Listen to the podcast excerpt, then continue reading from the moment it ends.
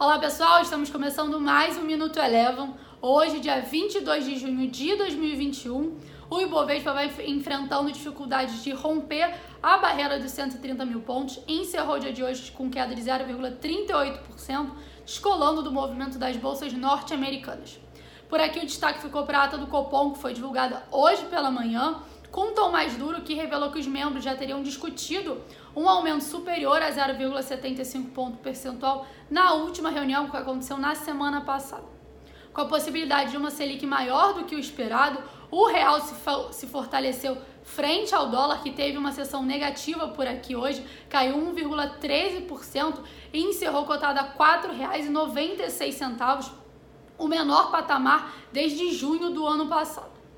Já lá fora, as bolsas norte-americanas repercutiram a fala do presidente do Fed, que aconteceu hoje à tarde no Congresso, onde ele reforçou que as pressões inflacionárias seriam temporárias e com tom mais doves acabou favorecendo os mercados norte-americanos. O S&P 500 encerrou com alta de 0,5% e o Nasdaq teve seu novo recorde histórico de fechamento, encerrando aí com alta aproximada de 0,8%, cotada a 14.253 pontos.